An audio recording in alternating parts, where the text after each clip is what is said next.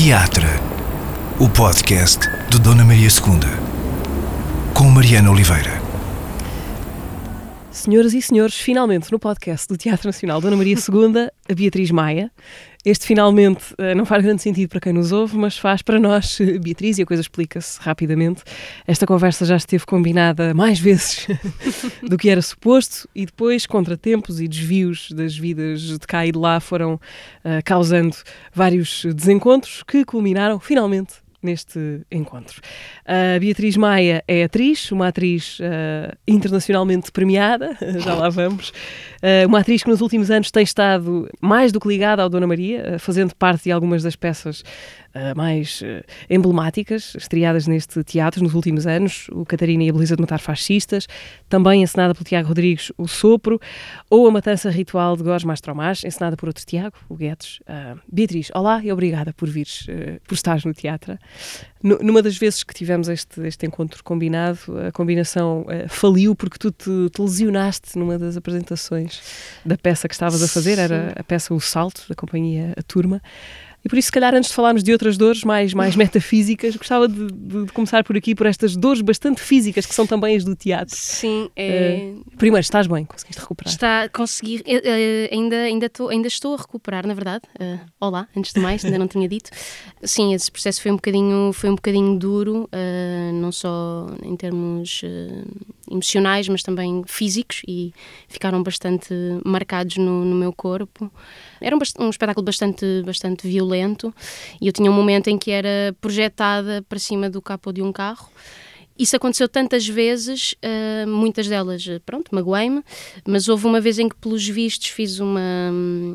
Não, não cheguei a fazer uma fratura na costela, uh, mas fiz um traumatismo e de repente também assim uh, vim a descobrir há, há, um mês atrás porque tive bastante tempo com muitas dores nas costas e não sabia de onde é que vinha e descobri que tinha o sacro do ilíaco deslocado Uh, não sabia o que era o sacro do ilíaco até uh, saber que ele estava deslocado. E pronto, quando desmarquei, estava no, no hospital porque não me conseguia sentar, calçar uma meia, uh, coisas normais que fazemos no dia a dia. E ainda demorou a recuperar, ainda tenho algumas dores nas costas, as costelas já estão bem. Mas uh, sim. Um, Caramba! Bom, é, eu comecei por aqui, não era, não era para te obrigar a revisitar histórias dolorosas, mas. Mas isto faz parte da minha. Exato, era, era também é porque me parece que, que, que, está aqui também muito da profissão de ator, que é esta relação limite com o corpo, não é? Uh, de fazer o corpo lidar com a dor de uma forma que não é uh, natural, sendo natural ter uma dor intensa e parar o que se está uhum. a fazer em cena, nomeadamente. Sim, sim. Eu defendo sempre que. O nosso corpo, a nossa saúde está acima de tudo e, portanto, uhum. não, não devemos não é não devemos, eu não, não, não posso não posso falar não com toda a gente, exatamente, mas eh, eu não quero ou não me interessa a mim sentir Sim. dor para depois a, eh, a, mostrar, acho que isso não eu não gosto de ver isso enquanto espectador e portanto também não não o quero fazer enquanto atriz mas a, a, verdade é que há, pronto, há, há, alguns, alguns espetáculos que nos levam para esses sítios ou porque nos é impingido esse sítio também de, de, sofrimento para chegarmos a onde o encenador quer. E pronto, são formas de trabalhar, identificamos-nos ou não, já conhecia essa maneira de trabalhar e não quero voltar a repetir.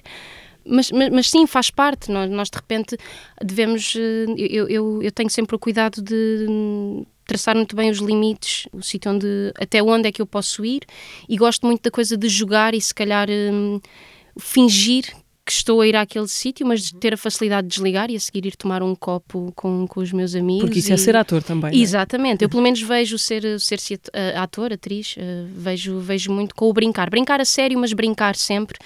E portanto, a seguir a brincar, eu estou bem, uh, não não levo isto para casa. Não, não quero levar isto para casa. E como é que se lida, enfim, neste caso ou noutros, não precisa de ser uma coisa tão, tão extrema, mas como é que se lida uh, em palco com isso no momento em que acontece uma, uma dor, uma, uma lesão qualquer? A, a adrenalina do palco bloqueia a sensação de dor imediata e por isso continua-se? Como é que se reage? Eu acho que se for, por exemplo, um ataque de ansiedade, que já me aconteceu, ter um ataque de ansiedade em, em cena, palco? sim, uh, a fazer uh, o, o, sopro, foi, foi em Milão. Não, foi em Milão, não. Em Milão teve o Marco. foi, foi, foi, foi em Liege. Uh, tive um, um ataque de ansiedade, em, ou estava a ter início, um início de ataque de ansiedade em cena e no momento consegui controlar e eu sabia que ia sair de cena durante 20 minutos, porque havia uma cena entre o Romeu e a Isabel, que é a cena do consultório, que ainda durava bastante tempo, e assim que o meu corpo, assim, assim que eu saí de cena, o corpo entregou-se completamente àquele estado, mas eu sabia que a seguir tinha de voltar a entrar. E de repente, o voltar a entrar, voltei a, a esquecer, a esquecer tudo e a conseguir ultrapassar esse, essa crise bastante ansiosa. O que é que expultou, percebeste? Sim, eu sabia perfeitamente o que é que era. Eu já, eu, eu, eu isso está mais uh, calmo dentro de mim, mas a questão da hipocondria este espetáculo foi feito durante, durante a pandemia, uhum. ou seja, em 2020 nós estávamos a fazer o sopro por aí e, e o Covid também andava por aí e nós não sabíamos o que é que isto era e, portanto, estávamos um bocadinho assustados e na altura um, uma atriz do, do sopro uh, estava com bastantes sintomas e o resultado do teste vinha só depois, no dia seguinte a fazermos o espetáculo naquele dia. E então decidiu-se que ela ia fazer espetáculo na mesma. E eu provavelmente fiquei ansiosa com isso, com o facto de estar a fazer um espetáculo com uma pessoa que contracenava comigo uhum. e eu podia apanhar Covid e eu não sabia o que isto era. Eu falava-te há pouco, antes de começarmos a gravar, a questão de, da gripe A, na altura em que apareceu que, que eu só o facto de ter febre achei que ia morrer com a gripe A e eu não sabia o, o impacto que o Covid ia ter em mim, até porque sou asmática e de repente acho que isso despoltou aquela, aquela crise de ansiedade. Mas, mas sim, no caso desse outro espetáculo, que é uma dor física, eu acho que se sente a dor, mas consegue-se uhum. continuar. Aconteceu-me também um dia num. num isto, meu Deus, parece que só falo doenças. num, já, já vamos mudar de tópico. Sim. Continua. Um, num exercício da, da STC, uh, uhum. estávamos a fazer o Rei Lear e antes de fazermos a apresentação, eu fui mais cedo para a STC e há, há um anfiteatro perto da escola. E eu vi uns miúdos a jogar futebol nesse anfiteatro. E eu estava com uns ténis bastante desconfortáveis, então descalcei-me e aquilo era final de, de, de, de, semestre, portanto já a entrar no verão, estava muito calor. E eu descalcei-me estive a jogar futebol com eles durante algum tempo e não pensei sequer que estava a jogar futebol por cima do tijolo que aconteceu foi antes do espetáculo, percebi que estava cheia de bolhas nos pés e o espetáculo passava-se todo o chão do cenário era cartão. Então eu estava a roçar os pés, a fazer o espetáculo com os pés a, a, pronto, a roçarem no cartão e na altura eu aguentava, mas sempre que saía de cena tinha de pôr imensa carena, que é aquele creme para, para aliviar, e estava a sofrer uh, horrivelmente, mas assim que entrava em cena esquecia-me porque estava com o foco noutro sítio nós estamos em loop, pelo menos eu fico em loop com isto que estou a sentir e de repente, quando o foco muda, tudo, tudo desaparece. Acho que o truque uhum. é também para a ansiedade, o truque também é um bocadinho esse. Tentarmos uh, desfocar daquilo que é aquele ciclo vicioso em que Desviar a atenção. Exatamente. Uhum. Caramba, um ator sofre. Eu não gosto de sofrer, mas a verdade é que tenho tendência a. Uh, bom, deixemos então as dores uh, físicas, porque imagino que este também tenha sido para ti um ano de alegrias, uh, físicas também. fizeste teatro, fizeste cinema, ou pelo menos estreou um filme Sim. que tu fizeste com o Tiago Guedes, com quem já tinhas trabalhado antes. Uh, fizeste uma série de televisão como protagonista. E agora, no final, quase no final do ano, uh, esta prenda quase natalícia que foi receber o prémio Virginia Reiter Giuseppe Bertolucci. É assim. É. Para é assim. melhor atriz europeia com menos de 35 anos, pela tua prestação no, no Catarina e a Beleza de Matar Fascistas. Um, foi um bom ano, Beatriz? Sim, uh, foi um bom ano. Eu acho que o facto de, de, termos uma série de coisas, e eu tenho pensado muito sobre isto, porque estive durante bastante tempo sem trabalhar este ano, tive à volta de seis meses sem trabalhar. Mas. Não por escolha tua, mas. Não porque... por escolha minha, mas porque, pronto, uh, tinha terminado um projeto, sabia que tinha outro mais tarde e é muito difícil uh, encaixar uma série de projetos quando temos indisponibilidades uh, assim espalhadas pelo ano e portanto tive bastante tempo sem trabalhar e é engraçado porque durante esse tempo esse tempo de não, uh, de não estar a trabalhar estava camuflado por coisas que iam estreando e portanto a sensação que, que dá é que eu estive sempre a fazer coisas mas tive muito tempo sem, sem as fazer na verdade uh, eu tive o ano mais preenchido agora no final do ano o início do ano também, mas depois tive a estreia do Emília, um, tive também a estreia do, do Contato por Mulheres, agora da, da série Lusitânia, portanto ainda estão, estão várias coisas a estrear que foram feitas em 2021. Sim. Pois há essa dissonância entre o que o, que o público percebe e o que é a Exatamente. tua vida. não é? Porque muita, porque muita gente tem essa sensação de que eu estive o ano todo a fazer imensas coisas e eu penso, sim, estrearam imensas coisas, mas eu não fiz Já assim. tinham sido feitas. Sim, Depois não há o tempo de promoção, que é outra coisa, não é? Já não é o sim, fazer sim, a coisa. Sim, exatamente. E de repente é, é esta, esta vontade de trabalhar e estar um bocadinho em baixo, porque foi a primeira vez desde que terminei a escola que estive tanto tempo sem, sem trabalhar e ter de lidar com isso ao mesmo tempo que estou a promover outros projetos e, e que não posso, não posso falar sobre o facto de não estar a, não estar a trabalhar porque o tema é outro, porque devemos estar a falar sobre, pronto, sobre aquilo que está a estrear naquele momento, mas, mas sim, olhando para o copo meio cheio, foi um ano bastante, bastante bom. Este prémio, Beatriz, de onde é que ele apareceu? Caiu-te assim como um cometa de que não estavas nem vagamente à espera? Como é que foi? Tudo, não, não fazia a mínima ideia, eh, nem ninguém, acho eu, porque eu recebi de repente um. Recebi há pouquíssimo tempo, finais de outubro, salvo erro, eh, recebi um e-mail da, da Magda, da Magda Bizarro, a dizer: Olha, Beatriz, recebi este, este e-mail, não sei o que isto é, eh, vou informar-me melhor. Mas eh, parabéns. E de repente eu, "Ah, mas ok, eh, um e-mail a, a informar que recebi um prémio, ok, boa, incrível. Parece bem, um prémio? Sim, até Uhum. agora sim. Depois, eh, depois a Magda conseguiu falar com a equipa italiana e, e pronto, e confirmou-se que era realmente um prémio, que tinha uma cerimónia, que eu tinha de ir, a- de ir a Roma buscá-lo. E entretanto a minha agência acabou por tratar de tudo, mas sim, não, não estava de todo à espera, até porque hum, o Catarina não deixa de ser, pelo menos a personagem que eu agora faço, não deixa de ser uma substituição. Ah, eu comecei como a Catarina mais nova, a irmã mais nova. Ah, quem fazia a personagem da Catarina que não quer matar era a Sara Barros Leitão. E portanto, para mim é estranho de, de repente estar a receber um prémio de uma coisa que hum, fui eu que fiz em Itália, mas não fui eu que criei esta personagem. Bom, podemos pensar na coisa, a personagem existe e depois vai sendo habitada por Sim, sim. vários, vários corpos, várias ideias. Sim, acho que também o, o texto também ajuda a isso. Acho que o texto do Tiago permite-nos a ter uma série de interpretações e várias pessoas podem interpretar os textos dele. Não são, não são textos que estão muito, estão muito fechados. E nós temos percebido isso com o tempo que vai passando, porque a família vai crescendo, há pessoas que vão saindo, outras vão chegando e. hum, São sempre Catarinas. são sempre Catarinas, isso mantém-se, estamos sempre todas de saia. Mas o espetáculo vai, vai, vai se renovando sempre que vem uma pessoa nova. E eu, de repente, também conhecendo muito bem o espetáculo, numa outra perspectiva, de repente hum, é, é mudar completamente o arco e, e a visão. Mas eh, acho que trouxe coisas novas ao espetáculo na altura e, e continua a trazer. Eu estava a pensar é que não é assim tão comum ter essa experiência de fazer parte do mesmo espetáculo de posições diferentes, não é? Tu foste primeiro uma Catarina e depois passaste a ser a Catarina mais nova ah, que vai que está a preparar para matar o seu primeiro fascista. É, mas dramaturgicamente faz todo o sentido. Eu acho que o Tiago não escolhe nada por acaso. Uh, porque no, no texto uh, eu fazia a personagem da irmã mais nova na altura e no texto ela diz à, à irmã mais velha: Hoje matas tu, daqui a dois anos mato eu. Ah, E portanto, eu, dois anos depois de ter começado a fazer aquela personagem. já lá estava a dica no dois, texto. dias, dois anos depois estou eu a fazer essa. Portanto, daqui, se calhar, a dois anos vai, vai outra pessoa. E isso de, de, de, de teres recebido uma personagem que, que já tinha sido habitada por uma outra atriz, a Sara Barros Leitão, como é que é? Tu tens um modelo, não é?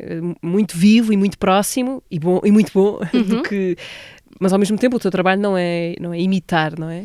Hum, como é que se recebe inspiração Uhum. e, e linhas orientadoras sem que isso seja um constrangimento? É assim, eu, eu e a Sara tivemos, embora estudássemos em sítios diferentes, a Sara estudou na ACE, no Porto, eu estudei na Escola Profissional de Teatro de Cascais, e embora sejam escolas hum, diferentes, eu acho que tivemos uma formação muito, muito semelhante e, portanto, hum, quando de repente hum, me propõem substituir a Sara, eu sei que há coisas que eu tenho em comum com ela e sei que é nessas coisas que eu tenho de me agarrar, mas depois dar também aquilo que sei que é muito diferente dela, que é, por exemplo, eu sou uma pessoa muito mais frágil, muito mais insegura, hum, com muito mais dúvidas do que a Sara, tenho outra idade também. E eu acho que o Tiago também quis agarrar um bocadinho, um bocadinho nessa, nessa fragilidade. E, e Porque a personagem tem essas porque a personagem também tem isso, exatamente. Aliás, isto move-se também pela dúvida que ela, Sim. que ela tem. Que, hum, na altura a Isabel falava muito da questão da, hum, da homossexualidade e do termos de repente de dizer aos nossos pais que somos homossexuais e o peso que isso traz não só para aquilo que nós pensamos, o, o, impacto que vai ter na nossa família e o impacto que tem também em nós e portanto dar, dar essa notícia. Hoje em dia, uh, pelo menos para mim, foi, foi completamente natural, não, não, houve, não houve qualquer questão com isso, mas é tu teres uma dor tão grande dentro de ti porque tu não te identificas com, com aquilo que, que, que acharam que era o teu caminho. E de porque repente, achas que vais desiludir? Porque achas que vais desiludir, porque, porque sabes que vais romper com o que é natural aos olhos das outras pessoas, e é exatamente isso que se passa no Catarina. Uhum. Ela está a quebrar uma tradição que nunca ninguém questionou e de repente aquilo dói também a ela. Se calhar dói mais a ela do que às outras pessoas, porque na verdade uhum. ela sabe que tem uma ligação muito forte com toda aquela família. E acho que se, se não conduzirmos o espetáculo para uma zona mais política, a parte que fica familiar também Sim. é muito é muito essa cada vez que, que, vem aqui ao podcast alguém do elenco do, Catarina uh, e a Beleza de Matar Fascistas, eu não perco a oportunidade de perguntar como é que viveram pessoalmente ou como é que têm vivido, não é? Porque o espetáculo continua. Ainda agora estiveram em Antuérpia. Antuérpia, sim. Uhum, foi a última. Como é que têm vivido pessoalmente um, a grande pancada que a peça dá no público e, e recebe de volta do público? A peça termina com o discurso do, do fascista da peça uhum. e com as reações mais ou menos, mas normalmente mais vigorosas da plateia. Ainda continua a acontecer? A plateia continua a levantar-se num motim quando a peça termina? Continua, uh, nem sempre, sim. Uh, mas, mas sim, continua a acontecer em vários sítios, porque, embora em Portugal isso já não aconteça, e se calhar se voltarmos a ir a uma outra cidade que já fomos antes, as pessoas já sabem o que é que vai acontecer, mas muitas vezes o facto de estarmos a visitar um país diferente, uma cidade diferente, as pessoas levam com aquilo uhum. pela primeira vez. Às vezes a reação é ficar em silêncio absoluto, muitas vezes sim, começam a barafustar, a querer sair da sala, a virarem-se de costas para a plateia. Eu, eu, não, eu não me esqueço. Há, há dois episódios que a mim me marcaram bastante, muito diferentes, em alturas muito diferentes. Foi a estreia em Guimarães aliás, a estreia. O segundo dia em Guimarães, porque a estreia absoluta, a estreia em Guimarães, eu acho que a minha mãe foi ver esse, esse espetáculo, ela não fazia a mínima ideia do que é que ia acontecer e não houve um som. A sala estava cheia, escutada, e não houve um som durante todo o discurso, porque as pessoas estavam completamente coladas à cadeira, a não saber o que fazer com aquilo que estavam a ouvir, a não, não sabiam lidar, mas nunca pensaram que podiam porque na verdade eu, eu Nada impede, não é? Nada impede, mas também estamos a ver um espetáculo. E portanto, normalmente, eu pelo menos, desde que vejo teatro, eu não me lembro de reagir, ainda não gostava de ver este espetáculo de fora, na verdade, para saber o impacto que, Isso que é interessante, perceber como é que. Assim, Sim, tem que, que, é que farias tem que ser substituída lugar. também para, para ter essa possibilidade. E tinhas que te esquecer de que é que mas, tinhas que estar a ver aquilo pela primeira vez também. Mas a verdade é que eu, quando eu, ve eu vejo todos os dias, sempre que faço espetáculo, eu estou a ver, porque eu estou de lado com uhum. os meus colegas e nós também estamos a levar com aquilo. Cada reação, uh, todos os dias há uma reação diferente e nós também levamos com ela o Romeu está a levar assim mesmo de chapa, mas nós de lado também vamos sentir, sentindo toda aquela vibração e aquilo é bastante perturbador. E, e é isso. Uh, o segundo dia em Guimarães, que foi a primeira vez que houve uma reação brutal, para mim foi brutal porque foi a primeira e eu nunca tinha sentido ou pensado que, que, isto, que isto era uma possibilidade. Falava-se disso, ai, as pessoas não vão aguentar, vão falar. E eu ficava assim, não, impossível, não vão falar coisas As pessoas não, sabem que estão a ver uma peça de teatro. Claro, não, não vão falar. e de repente aquilo acontece em Guimarães e nós começamos todos a chorar compulsivamente porque sentimos aquela violência também toda a ir contra nós. E foi assim, foi uma sensação que, que, que eu não esqueço e, e, de orgulho também, porque na altura estava, estávamos a fazer o espetáculo pela primeira vez, neste caso pela segunda, e eu ainda achava que este espetáculo ia mudar, ia mudar hum. o mundo, tinha essa, tinha essa ideia. Hoje já não. Mas na altura estava, estava cheio de orgulho, mas ao mesmo tempo a chorar, porque estava super comovida, arrepiada, com medo, não, não sei, estava a sentir uma série de coisas. Um, e portanto foi, foi assim um dia bastante impactante. E depois tivemos um segundo episódio que aí foi o oposto, porque aí não me senti segura.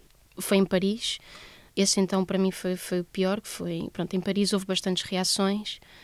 Foi um, um, um homem que de repente saiu da. Pronto, o, o, palco não era italiano, era assim, tipo, chão, plateia à frente, estamos a nível de relação com o público é incrível para o espetáculo, podemos fazer, depois a acústica também é maravilhosa, então tu podes ir assim ao pormenor uhum. e fazer coisas assim mais, mais, mais intimistas, relacionar-te mesmo facilmente com o público que está ali mesmo colado a ti, mas de repente a fazer a cena do Romeu com o público colado a ti às vezes pode não correr bem e nesse dia não, não correu porque um homem de repente sai da plateia e vai na direção do Romeu, dá-lhe um empurrão e puxa o braço atrás para lhe dar um soco. E nós começamos aos gritos e nós tínhamos uma, foi a primeira vez que tivemos uma equipa de, de seguranças. Foi a primeira vez, foi em Paris, porque sabíamos que aquilo podia escalar e o homem foi levado pela sala fora, porque o segurança entrou e fez-lhe um mata-leão e levou para fora da sala. E foi assim, nós todos a chorar, porque estávamos ali de repente foi, isto vai.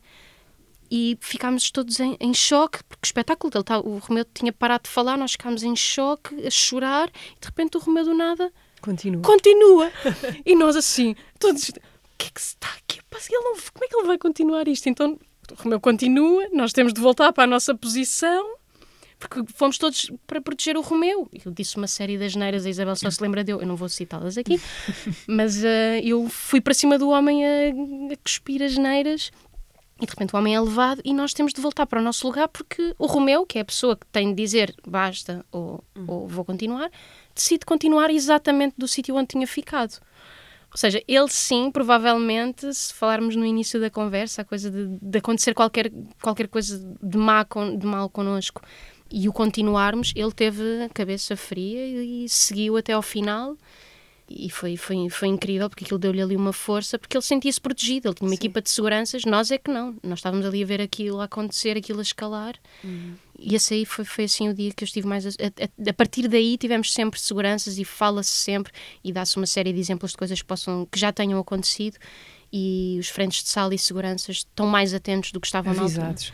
E como é que se entra em palco, sabendo já disso, não é? Sabendo que, que a peça vai caminhar para aí, que há uma grande probabilidade de acontecerem coisas extraordinárias, diferentes das coisas que acontecem habitualmente no fim de um espetáculo. Isso condiciona já a entrada em cena ou a preparação para o espetáculo? Eu acho que não, eu acho que nós já não pensamos nisso, precisamente porque nos sentimos seguros e porque o espetáculo é muito mais que isso, uhum. não é? O nosso foco não pode ser esse momento final, embora muita gente saia do espetáculo a falar muito desse momento e depois no dia seguinte começa a pensar no que aconteceu antes, porque há duas horas de espetáculo uhum. antes. Uhum. Não, não podemos pensar nesse momento porque senão vamos ficar ansiosos e não vale a pena. Estamos protegidos. Uh, temos uma série de códigos já para se não nos sentirmos seguros, independentemente de virem para cima do palco ou começarem a gritar, já temos luz verde para se, se houver alguma coisa que nos faça confusão, abandonamos o palco e o espetáculo não tem de continuar.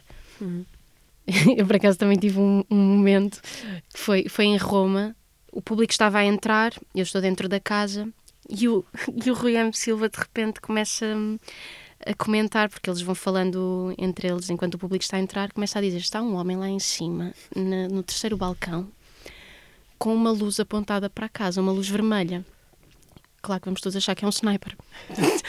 Porque nesse mesmo dia uh, a extrema-direita queria uh, cancelar o espetáculo. Saiu uma notícia e de repente há espetáculo na mesma, mas temos um senhor com uma luz vermelha no terceiro balcão a apontar.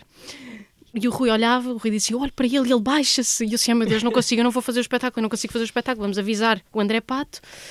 E o André fala para a equipa para irem lá acima ver e dizem: é um bombeiro. Não, assim, é um bombeiro e o bombeiro está-se a esconder. Não, não pode ser um bombeiro. Eles nem sequer foram verificar. E eu começo a entrar em pânico assim: eu não vou, eu vou sair da casa a cantar a música e vou levar um tiro na cabeça. Não pode ser, isto é, é assustador. E começo logo a ficar assim: não vou conseguir sair da casa, não consigo. E mais tarde o André mandou alguém ir lá acima mesmo e perceberam que era um, que era um, um rapaz que via mal e estava com o telemóvel assim colado e por acaso tinha o dedo a tapar a luz, tinha a luz do telemóvel ligada uhum. e tinha o dedo a tapar a luz, então a luz ficava vermelha, porque é o okay. dedo. Pronto. Uh, ok. Estava tudo bem, sim, sim. Quando parece que vai, vai ser uma coisa horrível. Sim. Um, desde que o espetáculo estreou, a, a peça manteve-se, ou seja, o texto manteve-se, não sei se, se houve alguma não, não. outra alteração uh, o mundo é que foi girando, não é? À sua volta, à volta do espetáculo. Tivemos eleições, falando em Portugal, tivemos uhum. eleições entretanto, vamos ter novas eleições, não, não tarda nada. O discurso do, do fascista da peça, entretanto, uh, medrou, é? ganhou seguidores, isso traduziu-se em votos, em lugares no Parlamento. como é que vocês vão sentindo esses abalos da realidade uh, naquilo que estão a fazer e a dizer em palco? Porque de repente, de repente, a ressonância já é outra, não é? Sim, nós, nós por acaso temos feito espetáculo assim mais, pronto, mais espaçadamente e temos sentido, ou seja, sempre que voltamos a dizer este texto, mesmo nos ensaios, no espetáculo não pode acontecer, mas nos ensaios às vezes até paramos que é, ai, isto já não é aquilo que o Tiago estava a imaginar, ou seja, é que de repente o Tiago também disse isto, que é, parece que de repente escreveu um espetáculo visionário e isso é assustador. Eu, eu, quando comecei a fazer este espetáculo, eu achava que isto ia mudar o mundo, ou pelo menos a Europa, onde fosse ia mudar. Nós fizemos espetáculo em Itália, em Roma, e pouco tempo depois a extrema-direita assumiu o poder. Portanto, teve impacto para as pessoas que foram ver, mas a sensação que eu tenho é que não é este espetáculo que vai. Não muda em grande escala, não é? Não muda Pode em mudar grande a escala. escala Sim, e mesmo que tenhamos mil pessoas a ver o espetáculo, essas mil pessoas se calhar eh, defendem a mesma coisa ou não, ou não são tão extremistas. As pessoas mais extremistas não, não vão ver o espetáculo, uhum. infelizmente, e mesmo se forem, não. Se calhar vão apoiar é o discurso final. Gostas de andar em digressão com os espetáculos? Uh, ou és uma pessoa de, de raízes e a vida de artista em turnê tira-te um bocado uh, o chão? Eu gosto bastante uh, de estar em digressão, mas quando são de repente três meses em que vais uma Isso aconteceu no ano passado.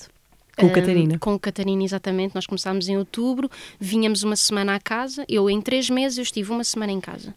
Nós tínhamos supostamente duas semanas em casa, mas na primeira semana eu vim a casa, refiz as malas e depois só voltei dois meses depois porque na outra semana que supostamente vinhamos a casa eu fui com a Isabel gravar o episódio do Diálogos depois do fim. Portanto, uhum. aproveitámos aquele buraquinho para ir filmar e fomos diretas outra vez em viagem. Portanto, quando são três meses, a sensação que eu tenho é que perco totalmente a noção de rotina, embora procure sempre em digressão criar rotinas deixo de ter uma noção do que é casa, porque não arrumo o quarto, mas se não arrumar, alguém vai arrumar por mim, um, não preciso de lavar a louça, um, não tenho uma cadela para passear, uhum. e de repente estares três meses com essa, estás com, com esse grupo de pessoas, que é a tua família, eles são a minha família, uh, desde 2019, passo mais tempo com eles do que com a minha própria família, e portanto...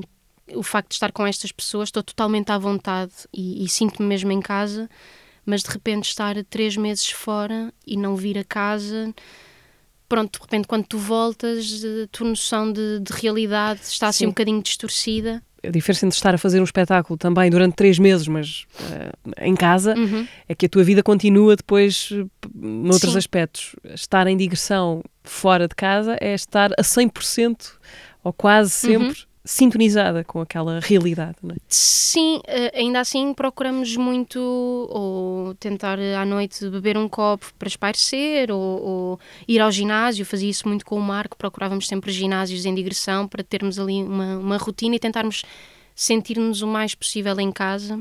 Eu acho que é assim, como eu gosto de fazer o espetáculo e a seguir esquecer aquilo que fiz e ir à minha vida, eu acho que é fácil desligarmos-nos daquilo. Ou seja, nós chegamos uhum. ao teatro, focamos-nos naquelas horas e a seguir vamos descansar e vamos pensar noutras coisas. Portanto, sabemos que naquelas horas nós focamos só naquilo, mas todo o resto do tempo temos de nos focar em nós e nas outras coisas todas que estão à volta e não viver só, só para aquele espetáculo que estamos a fazer. Acho que é bom respirarmos um, um bocadinho, porque o espetáculo é, é muito denso e nós sentimos essa densidade toda ao fim daqueles três meses. Eu disse, eu envelheci algo, eu envelheci de certeza, tipo, só pode. A Isabel também dizia o mesmo, até porque depois, quando ficámos algum tempo sem fazer o espetáculo, quando voltamos a encontrar-nos, a nossa cara é outra, que é, fizemos coisas em que podíamos sorrir. Tipo, eu, neste espetáculo eu sorrio uma vez, uh, que é quando estou a cantar, porque a partir do momento em que o telefone toca, eu não sorrio mais até ao fim do espetáculo. E, portanto, é muito tempo...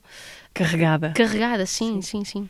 Emília, uh, vamos falar da, da Emília. A Emília sorri bastante, sim. É a série com, com esse nome, Emília, que tu protagonizaste para a RTP, sendo, pois claro, a Emília. Uh, Apresenta-nos a Emília, imaginando que tens de responder àqueles inquéritos rápidos para dizer quem se é. Uh, quais são os, os traços fundamentais da Emília para ti?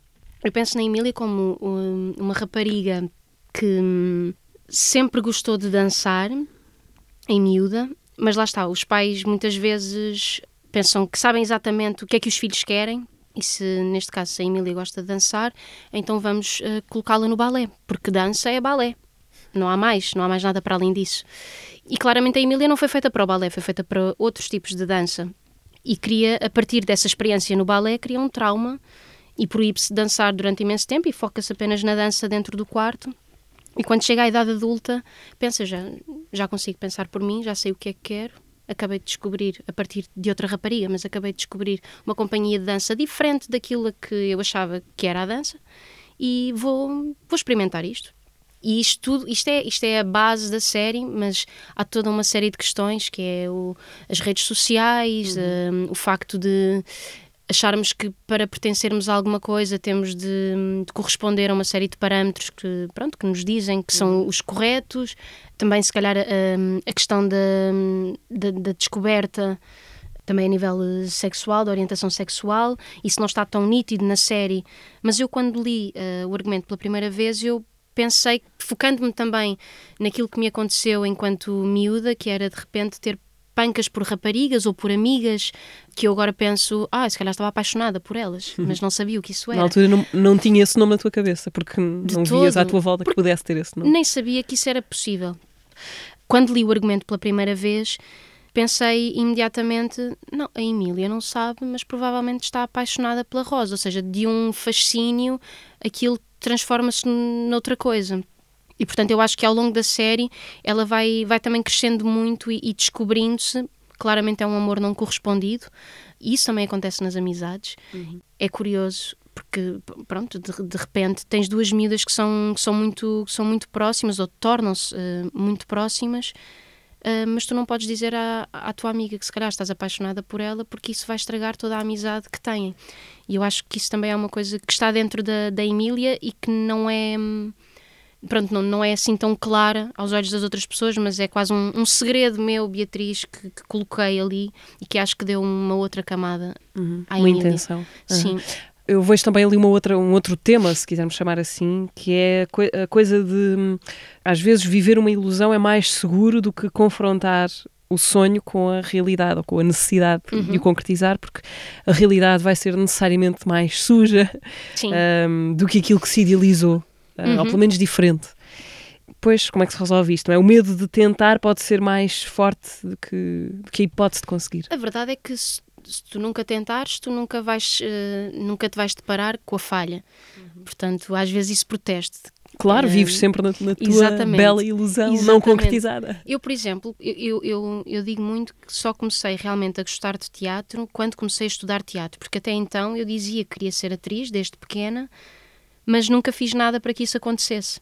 A única coisa que eu fiz, na verdade, foi fazer uma audição para a Escola de Cascais e a partir daí comecei a perceber porque é que gostava disto. Mas até então era uma coisa que eu queria fazer, mas hum, não, não fazia workshops, não, não tentava ir a castings, não fazia nada. Portanto, queria, mas não fazia por. E não sei se era também esse receio da rejeição, de, uhum. de, falhar, de não ser uma coisa que eu quero fazer, de repente, se calhar não sou assim tão boa, e deparar-me com isso um, pode ser bastante difícil. Então, deixa-me só introduzir aqui este parênteses, já que foste para esse hum. tema. O que é que te fez ir fazer uh, as provas para a escola de Cascais? O querer ser atriz e só existir aquela escola. Porque já existia essa ideia forte, querer Exatamente, ser atriz. sim, sim. Eu, eu, primeiro, eu quando era pequena queria ser jogadora de futebol. Uhum. Jogaste futsal, não é? Joguei tempo. futsal, sim, sim, joguei futsal. Um, experimentei o, o, futebol 11 muito pequena, mas detestei o contacto com a relva, uh, uma coisa que eu agora adoro. Mas lá está, eu quando era pequena queria ser futebolista, depois um, disse, não senhor, eu quero ser atriz. E tive uma experiência uh, enquanto atriz um, Fizeste umas aspas com o dedo? Fiz, fiz umas aspasinhas porque não sabia que estava. Aliás, eu, eu fiz, fiz uma curta-metragem do, do João Rosas, a minha mãe é pianista, foi a primeira curta-metragem que ele fez. Um, a minha mãe é pianista, é o nome da curta-metragem. Exatamente. A tua mãe não é pianista. A minha mãe não é pianista, de todo, não. fiz essa curta-metragem que depois. Um, lhe deu acesso à London Film School e ele depois foi estudar cinema e pronto, e agora uh, tem uma série de, de filmes tive essa experiência e a partir daí disse: Ah, sim, quero, quero ser atriz. Eu agora vejo a curta-metragem e eu assim, meu Deus, como é que eu fazia isto? Porque eu estava muito tensa. Eu, as pessoas diziam sempre que eu era bastante extrovertida e, e, e, muito, muito, muito dada, muito divertida, mas de repente, com uma câmera à frente, ficava muito, muito tensa. Mas Portanto, eras pequenina na altura? Era pequenina, tinha 10 anos. Ok. Era, era muito pequenina. Mas, Que... Não eh, podes ser mas rigorosa eu a julgar agora vejo com 10 miúdos anos. de 10 anos sem experiência a fazerem filmes Hum. E é assim uma coisa, por exemplo, o Cafarnau, que é, que é um filme sírio, salvo erro, com um miúdo sírio que, que de repente hum, pronto, tem uma família bastante problemática e querem separá-lo da, da irmã. A irmã é levada por um homem, porque de repente a irmã menstrua pela primeira vez e, e ela- o filme é, é maravilho, maravilhosamente horrível, hum, porque pronto, é assim uma facada no estômago constante. E pronto, não me focando na história, se bem que é um filme maravilhoso para, para se ver, esteve nomeado para os Oscars para melhor filme estrangeiro. E esse miúdo, ele não é ator, mas o trabalho que ele faz é assim inacreditável. E eu penso, olho para mim a fazer aquilo com 10 anos e também não tinha experiência, ou seja, de repente o filmar, o captar a liberdade daqueles miúdos e, e- e o seu eu mais genuíno, eu não consegui fazer aquilo. E pronto, e tenho imensas referências de miúdos da minha idade a fazer, e portanto, daí ficar assim, assim como é que eu hoje sou atriz e na altura fazia aquilo. Na altura ainda devia ser mais espontânea e não era. Mas a partir daí decidi que queria ser, a partir dessa curta-metragem, percebi que queria ser atriz. E depois nos escoteiros também, porque tínhamos muitos focos de conselho em que preparamos peças cómicas e, e sérias, era assim que se chamava. Eu estava sempre nas cómicas, e entretanto hoje faço mais peças assim Mais sérias. mais sérias, trágicas, dramáticas. E ganhei essa vontade com o público, embora depois tivesse. A minha mãe achava que eu ia ser atriz de musicais, porque hum, nos escuteiros também estava muito ligado à música e eu tinha assim um- uma panca, um fascínio pela, pela Disney. E portanto introduzia sempre músicas da Disney na- nos espetáculos. E pronto, era assim tudo uma fantasia, mas tudo que de repente começa a ficar sério ou exige muito de mim, mais do que o prazer, eu parece que, hum, que recuso um bocadinho, que rejeito, que fico assim, fico de pé atrás. Eu fui uma, uma péssima estudante, porque não, não gostava, não, não gostava da escola. Em Cascais ou antes? Antes, Antes de Cascais? e, e mesmo em Cascais Ah, sim, não, não Cascais. correspondia, exatamente. E mesmo em Cascais não, não correspondia ao ideal de aluna, pelo menos do, do Carlos Avilés, porque não, pronto, não, não vivia aquilo da mesma forma que outras pessoas viviam e neste momento penso ainda bem porque sinto-me muito mais protegida agora que levei aquilo de forma mais leve e agora trabalhando sinto unicamente, há uma responsabilidade, mas sinto unicamente o prazer e é por isso que, que sabe tão bem. Tiveste professores marcantes em Cascais? Referências que guardas hoje ainda? Sim, no último ano, no terceiro ano, a pessoa que mais me marcou, porque também. Porque tu estás três anos, recebes muita informação, ah, mas toda a levar-te para um mesmo caminho, com o mesmo fim, que é uma visão do, do Carlos, do que é o teatro, que me deu uma série de ferramentas, principalmente a nível técnico. Mas de repente chega uma, uma professora no último ano que nos diz que o teatro pode ser também outra coisa, que é a Beatriz Batarda que foi sem dúvida a pessoa que mais me marcou porque foi uma surpresa na, naqueles anos todos e que foi a primeira pessoa que, que me deu um 10 e que me disse mesmo, eu, eu dou-te um 10 precisamente porque se tu não acordas vais te tornar uma, uma atriz medíocre e tu tens tudo para, para crescer, tens maturidade, tens, pronto, trabalhas bastante, portanto esforça-te, ah, não, não brinques porque senão vais ficar para trás. Um 10 na escala 10 na escala de Vi- 0 a 20. de 0 a 20, Sim, ok. deu-me 10 mesmo numa de hum, ou tu acordas ou, ou isto vai correr mal. e acordaste. E acho que sim, acho que acordei, mas- acho que pronto, acordei, acordei tarde, mas acordei. Não, na- no terceiro ano em Cascais, depois correu tudo bem. Depois tive também uma crise quando percebi que queria ir para a Escola Superior de Teatro e Cinema. eh, e são escolas completamente diferentes. Nós estamos à espera, pelo menos quem vem de Cascais, há um nível muito grande de exigência ao longo desses três anos. E quando vais para a STC, como é um curso superior, pensas que vai ser uma coisa ainda mais exigente e de repente deparas-te com pessoas que se calhar vieram de humanidades e portanto têm de começar numa base que tu já tiveste e isso pode desmotivar um bocadinho, mas não deixa de ser uma, uma outra visão daquilo que tu já aprendeste. E depois tinha um estímulo muito grande para terminar eh, a licenciatura, que era saber que no fim do terceiro ano tinha uma, uma audição para, para estagiar no Teatro Nacional e acho que isso foi assim o que me deu força para terminar o curso, para pelo menos ter a oportunidade de fazer uma, uma audição. Um... Correu bem essa audição? Correu, correu bem. De tal maneira que acabaste por ser estagiária nesse teu último É ano uh, de, do curso. Uh, como é que foi o teu ano de estágio na Dona Maria? Olha, foi bastante agradável. um, eu, eu, comecei logo com as leituras encenadas na, na abertura da temporada.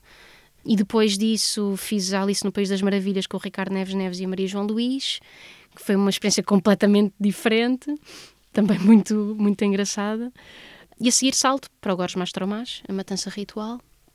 Estavas à espera ou foi foi uma coisa muito grande, não é, que te aconteceu nesse nesse foi, ano? Não estava não estava à espera. Eu sabia que tinha de fazer pelo menos dois espetáculos uh, no decorrer do, do estágio e não estava à espera de de repente, porque esse espetáculo só precisava, precisava de um ator e na altura passaram o, a personagem para uma personagem feminina e puseram-me a, a, mim lá e, e, de repente é, é incrível porque estás a trabalhar com, com uma série de pessoas que admiras. Sou muito amiga da, da Rita, mas de da repente... Rita. Da Rita Cabassi, exatamente. Mas de repente ter a oportunidade de trabalhar com ela e vê-la trabalhar só tenho, só tenho, só tenho a aprender. Portanto, foi assim uma experiência hum, bastante enriquecedora, uh, também pelo facto de estar a trabalhar com o Tiago Guedes. Foi aí a primeira vez que, que se conheceram? Sim, sim, e, e, e, é curioso, há de haver uh, alguns pontos em, em comum na, na, forma dele trabalhar em teatro e em cinema, mas uh, em teatro pelo menos da experiência que eu tive e uma coisa que, que eu levo pronto, para a vida. Estavas a querer evitar a formulação, levar para a vida, mas... mas é, é pode é, ser, pode é, ser. Pode ser, acho que sim. Acho que sim, porque dá sempre jeito. Estava constantemente a acontecer o experimentarmos uma coisa no ensaio e o Tiago dizer, muito bem, isso funciona, guarda, agora vamos experimentar outra. Essa também funciona, guarda, vamos experimentar ainda outra. E tu de repente estás uh, com um leque de opções que podes sempre uh, recorrer quando estás a fazer o espetáculo, mas isso é, foi uma coisa que, que, me surpreendeu, foi porque muitas vezes, uh, pelo menos em, em, em, mesmo em Cascais, quando estudava, era tudo de uma forma e de repente tu ali ele não só não quer uma forma, como quer cinco ou seis, e tu depois escolhes qual é que, qual é que cabe melhor nisto, uhum. nisto que estamos a criar. Várias bifurcações possíveis Exatamente. para o mesmo espetáculo. Exatamente. Mesmo a fazer hoje o Catarina, o facto de já fazermos isto há muito tempo, são as mesmas palavras sempre, mas já nos conhecemos todos muito bem e há a possibilidade de todos os dias uh, levarmos o, o espetáculo. Há uma base que tem de ser uh, respeitada, mas podemos brincar à vontade uns com os outros e fazer de formas diferentes aquilo que já conhecemos, também para nos estimularmos, uma vez que fazemos este espetáculo há quase quatro anos e está previsto continuar mais um tempo. Um, mas, mas já agora uma, uma curiosidade, é cada vez mais difícil, a partir do momento em que se faz um espetáculo tantas vezes, é cada vez mais difícil fazer diferente, no sentido em que começamos a ficar colados à maneira como sempre fazemos, ou não? A tendência é ficarmos colados porque já já sabemos que aquilo resulta. Portanto, se nós estivermos para aí virados, porque todos os dias, pronto, nós temos uma vida para além do, do espetáculo que estamos a fazer e para além da nossa profissão, e portanto o nosso estado não é todos os dias o mesmo, a nossa disposição não é todos os dias a mesma, e portanto levamos um bocadinho o nosso estado para o espetáculo que estamos a fazer se nós estivermos com tanta disposição naquele dia, nós sabemos que aquela base que conhecemos e que já fazemos há tanto tempo está lá e sabemos reproduzi-la. No entanto, uma vez que estamos a fazer isto tantas vezes, há que tirar proveito disso e se calhar. Hum, propormos-nos a, a sair do não, caminho, sim, a sair da estrada. Contornar, uhum. sim, sair um bocadinho, andar, andar ali ao lado e voltar. Às vezes são coisas mínimas, mas para nós fazem toda, toda a diferença. Uh, Deixa-me voltar à Emília, até porque a Emília deu-nos bastante jeito para falar de, da Beatriz. a Emília da série quer ser, quer ser bailarina e por isso a dança e a relação com o corpo é uma peça central na construção da, da série. Tu danças ou já dançaste ou já tinhas dançado? Porque aquilo exigiu de ti seres uma, uma bailarina bastante credível. Ai sim? não? Não sei, que eh, sim. não, eu dançar, danço no quarto e dançava. Como a Emília? Exatamente. E dançava na escola, mas não, não pertencia a nenhum grupo de dança, ou seja, era ligava ao rádio, começava a pôr Eminem e punha-me a dançar uma coisa qualquer estranha que, pelos vistos, chamava a atenção, mas que eu não sabia bem o que é que era.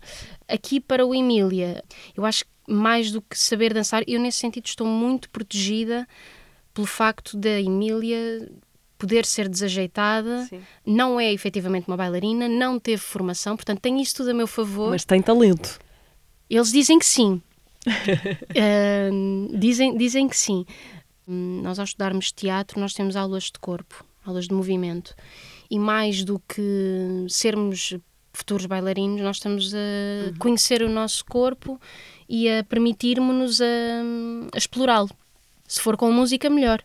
Ah, e, portanto, para a Emília, eu limitei-me a ouvir o meu corpo, sendo que tive depois o apoio da, da Catarina Casqueiro, que foi a coreógrafa da, da série. Mas acho que o facto de eu conhecer o meu corpo e ter estudado teatro ajuda-me a chegar É a um alfabeto que não fácil. te é estranho. Sim. Sim, sim. Mas eu gosto muito de dançar. Por acaso é outra coisa que eu gosto de fazer e nunca fiz nada para.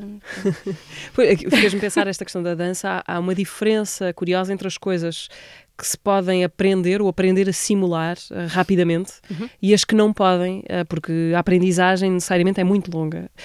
Lá, um ator pode um ator pode aprender um texto sobre física quântica e, e- e- e fazer crer que sabe muito sobre física quântica, eh, mas não pode, por exemplo, aprender a tocar um instrumento musical e fazê-lo de forma credível. Durante o tempo de ensaios de uma peça, no sentido em que dois ou três meses não vão chegar para fazer de ti Não, um não. pianista convincente. É este, é, Mas dois ou É este o três ponto. meses já vai fazer com que tenhas pelo menos as bases. sim, sim, Depende sim, do teu sim, empenho. sim, mas, ou seja, há uma diferença, nunca, não é? claro. Podes ser um cientista brilhante porque aprendeste o texto, mas não podes ser um pianista brilhante porque o gesto uma- demora muito tempo a aprender. Exatamente. A dança, na minha cabeça, estava nesta segunda categoria. Por isso é que, por isso é que acho que, que estou defendida nesse, nesse sentido, porque não tinha de não tinha de ter as bases, bastava-me deixar-me levar e, e se pudesse ser assim meio desengonçada até era, até, era, até era bom, porque isso fazia com que ela fosse a esquisita ou maravilhosamente esquisita, como, como diz o Ivo Canelas, a personagem do Oleg. Ahm, de repente isso está tudo, está tudo comigo. Já, já falaste disso também, um dos temas da série, que percorre a série, tem a ver com, com, com redes sociais e relação com redes sociais. Como atriz, tu já alguma vez sentiste que, como atriz que se apresenta num casting ou numa audição, já alguma vez sentiste que a hipótese de seres ou não escolhida estava dependente do- dos teus números nas redes sociais? Eu penso que sim.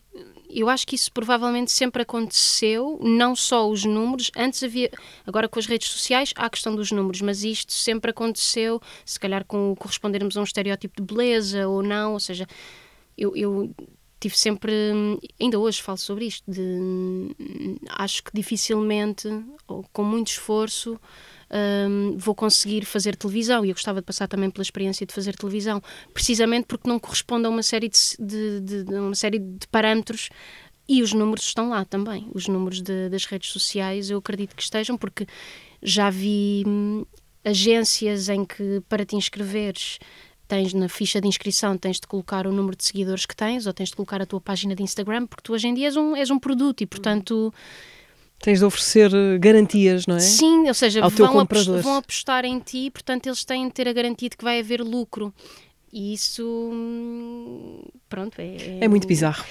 É, é, muito é bastante, para, para mim é, porque de repente tu não queres compactuar com isso, mas ao mesmo tempo, se não fazes qualquer coisa, não existes. Estás fora. Exatamente, e a Emília também fala disso na série, que é não postas nada, logo não existes. Ela diz isto à mãe, porque há assim uma pressão muito grande nas redes sociais para tu estares constantemente a postar coisas, estares constantemente a, a dizer estou aqui, a verem-te, e se tu de repente tentas fugir um bocadinho a isso, não chegas onde, onde se calhar queres. E então tem sido assim uma, uma luta, o não pertencer, mas conseguir as coisas na mesma, e se calhar acontece tudo mais devagar, mas eu acredito que vai acontecer. Uh, fazemos aqui uma pequenina pausa para rever o episódio uh, do teatro passado, o primeiro uh, deste ano, com o Gregório do Vivier.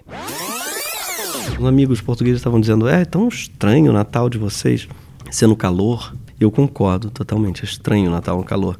Mas eu acho mais estranho ainda o, o Ano Novo no frio. Acho que eu me apaixonei pelo teatro através do improviso. Por esse nervoso, por essa adrenalina mesmo que dá. Eu acho que uma pessoa só com um microfone na mão falando piadas, eu acho um desperdício de piadas. É um pouco como no futebol, aquelas gols da rodada. Não é emocionante. Eu acho que a comédia tem muito a ver com isso, né? Com a confissão de uma vulnerabilidade. Qual é o problema de rirem de você? As pessoas, elas vivem com esse pavor. O palco é temerário. Quem não tem medo de palco, em geral, passa vergonha, que é diferente de você fazer rir. Não tem nada pior do que culpa branca. Porque a culpa é em relação ao passado, e não muda nada. Muito melhor que a culpa é a responsabilidade, porque a responsabilidade é em relação ao futuro. A gente na vida vai levando tralha e achando que elas são a gente. E acho que atuar é lembrar que a gente é muito mais leve do que isso. Poetas e humoristas nesse sentido são parecidos, né? São pessoas que olham o mundo pela primeira vez. Outro dia, minha filha Angélica estava brincando com a mangueira e molhou a camisa. Ai, ela foi, papai, me desmolha. Olha que bonito, me desmolha, né? Por que, que não existe essa palavra? Então vocês falam confortável, telefone. A primeira vez que eu vi isso parecia elefante, parecia som que não tem no, no brasileiro, que é o sim, o T, L, E, esse E. Gregório Duvivier, na sua passagem por Portugal a apresentar o portátil da Porta dos Fundos, foi convidado do episódio anterior do Teatro. Uh, de volta para esta parte quase final da conversa com a Beatriz Maia. Gostava de te pedir, Beatriz, uma sugestão, uma dica, enfim, um conselho que tu queiras deixar a quem nos ouve. Ora, um, tendo em conta toda a conversa que, que tivemos, uh, muito no, no, trabalho de, de atriz e o crescer com, com, com isto. Um, deixo se calhar uma, uma série que terminei a semana passada, um, Self-Tape, de duas irmãs uh, espanholas, a Joana e a Mireia uh, Villapuig, uma série catalã, que fala exatamente sobre, ou seja, elas são duas irmãs que são atrizes, uma delas corresponde a uma série de coisas, outra nem tanto, e olham mais facilmente para uma delas que acaba por ter bastante, bastante sucesso, a outra nem tanto, é uma série autobiográfica e mostra muito isto do que é ser, ser atriz na, na casa dos, dos 28 anos, as redes sociais, uh, o bom e o mau de, do sucesso, a questão da, da, da gestão da, da, intimidade, de teres uma coordenadora de intimidade e a necessidade que isso tem nos projetos do, do audiovisual, cinema. Uh, fala sobre uma série de coisas, eu acho que é, acho que é importante pelo menos para nos conhecer um bocadinho. Elas, elas eh, fazem-no muito bem, filmam de uma forma muito crua, uh, misturam a infância delas uh, com, com o presente.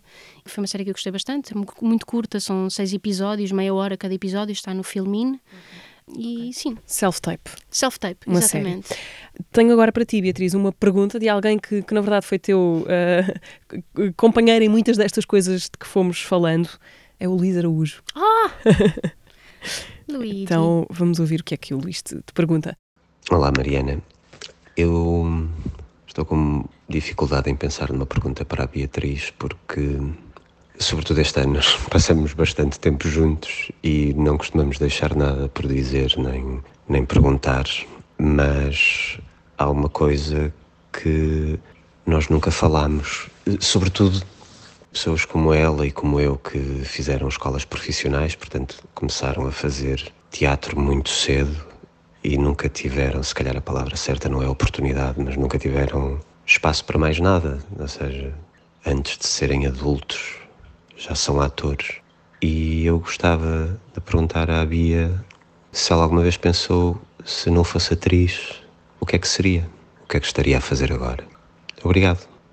Sinto que estou a ligar para o Fórum TSF. Pronto, muito boa noite, Sr. Manuela Cássio. Beijinhos. Tchau.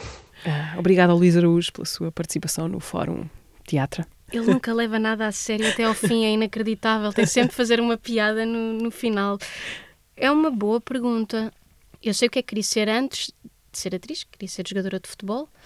Um, agora que sou atriz, eu tenho pensado muito também por causa da. Pronto, toda esta questão da precariedade. E eu sou uma pessoa bastante privilegiada no meio deste mundo? Eu não sei responder, hum, porque penso sobre isso e não consigo arranjar, eh, arranjar uma, uma resposta. Tenho pessoas à minha volta que, que estão a repensar aquilo que escolheram e estão a descobrir o que é que querem fazer se não for uh, aquilo que fazem neste momento. E eu não sei se. A... Puxa, pergunta complicada. espero não ter de descobrir, porque gosto muito de, daquilo que faço e espero poder continuar uh, a trabalhar uh, nesta área. Espero não, não ter de desistir, portanto, espero não ter de responder esta pergunta e espero não, não ter de, de mudar a minha vida, porque isso vai doer bastante. Uhum. Ou se tiveres que seja por vontade, não é? Sim, sim, que seja por Uhum, vontade. Por escolha. Mas se calhar volto ao futebol. Mas já não posso fazer disso profissão. Continuas a jogar Sim, amadoramente? sim, sim, sim, sim, sim. Uh, E um grande sorriso acendeu-se na tua cara. Claro, porque de repente eu comecei agora, hum, agora no ano passado comecei hum, a acompanhar uh, bastante mais o futebol feminino isso deu-me vontade de voltar, a- de voltar a jogar. E ainda por mais em Passo de Arcos tenho um campo de futebol mesmo ao pé de casa, portanto muitas vezes vou, vou dar uns toques. Ou então, agora não tem acontecido porque estive a viajar, mas às terças-feiras tenho um, um grupo de, de raparigas que se encontra no ginásio Clube Português para jogar futebol. Portanto continuo a jogar lá está só para me divertir um, e para voltar àquilo que era quando, quando tinha 6 anos, que foi quando comecei a jogar, joguei dos 6 aos 13 e portanto hum, se calhar voltava para o futebol de forma e, de- depois teria de descobrir outra coisa. Também gosto muito de fotografia, mas eh, não consigo. Olha, Luís, desculpa. Depois Neste respondes momento não pessoalmente sei. ao Luís quando se encontrarem no elenco de qualquer coisa. Pois, ou quando for a Vou casa fazer dele. em conjunto. Exatamente. Hum, Beatriz, para terminar, vendeste uma caneta à Cristiane já está aí, a senadora brasileira. Quando trabalhavas, onde é que trabalhavas e como é que foi isto? Porque é uma cena muito. Eu estou a reconhecer aqui uma cena da Emília, parecida, não? Ah, sim, que ela vende umas pastilhas. Sim. Não, ela tenta vender pastilhas à Rosa e não consegue, porque ela diz que não quer. Ahm, ela encheu basicamente o depósito na bomba de gasolina, Uhum. mas no meu caso, sim, trabalhava na Bairro Arte, no Chiado, e a Cristiane já está aí, tinha o lançamento de um livro dela no São Luís e foi à loja porque não tinha uma caneta. E ela se calhar ia autografar os livros, não sei. Ela entrou no, no- na Bairro Arte e pediu-me uma caneta e eu disse: Olha, desculpa, esta loja só temos canetas assim, porque a loja, pronto, tu- não, não há nada normal ali. Sim. Ou seja, eh, havia uma caneta que dava para se esticar e costava as costas, e havia outra que era um cato. Ou seja, não era efetivamente um cato, mas tinha a forma de um cato. E ela acabou por escolher a, a caneta de coçar as cotas, porque era mais. Pronto, não- a do cato era verde, tinha imensas coisas assim, imensas partes a sair. Mais ruidosa visualmente. Sim, sim, sim, sim. E de repente ela, pronto, ir autografar livros com aquela caneta. E então era, era, era mais simples a outra, que era só, só dava. Se esticasse, ficava um coçador de costas, mas se não esticasse, era uma caneta normal, prateada. E sim, eh, a Cristiane, na altura, eu estava no meu último ano da, da STC, ela ia supostamente ah, dirigir um dos projetos finais e acabou por não o fazer. E pronto, eu disse-lhe isso quando lhe vendi a caneta, disse, olha, sou, pronto, sou aspirante à atriz, eh, estou a acabar o, eh, o curso na Superior de Cinema, sei que ia dar, hum, pronto, que ia dirigir um dos projetos finais. Ela disse, pois, mas não deu, também tentei que uma das minhas atrizes viesse dirigir, mas também não conseguiram, pronto, não deu, tenho que estar em Paris. E eu disse, pronto, olha, gostava muito de trabalhar consigo. Ela, mas um dia pode ser que nos encontremos. E até hoje já, já me encontrei com ela em Paris, que ela foi ver o Catarina a Paris. E não tive coragem de lhe dizer que lhe vendia caneta. Caneta de coçar as costas. Não tive, mas eu, eu- isso há de acontecer um dia. E a vontade de trabalhar com ela, se me perguntasses, continua. Eu ainda não consegui, portanto vou continuar sempre a dizer a Cristiane, porque hum, o trabalho que ela faz é inacreditável. Gostava muito em teatro de passar por essa experiência. E, e pronto, espero um dia poder dizer-lhe: Olha, rapariga quem, vendi, quem compraste a caneta eh, de coçar as costas era, era eu. mas pronto, Temos de averiguar se a Cristiane já está aí, ainda tem a caneta de coçar as costas. eu acho que não deve ter. Não. Não sei, Pode- não sei. Ela percebeu que era uma caneta de- que podia esticar. Eu expliquei-lhe assim: só temos ou de coçar as costas ou o cato. E ela, eu prefiro coçar as costas. Eu, pronto, vai essa. Uh, Beatriz, obrigada por teres vindo ao teatro. Uh, valeu a espera, obrigada. a Beatriz Maia foi a convidada uh, desta quinzena. Podem ouvir e subscrever o teatro no Spotify, SoundCloud, YouTube, Apple Podcasts e Google Podcasts. Daqui a 15 dias temos nova conversa. Até lá.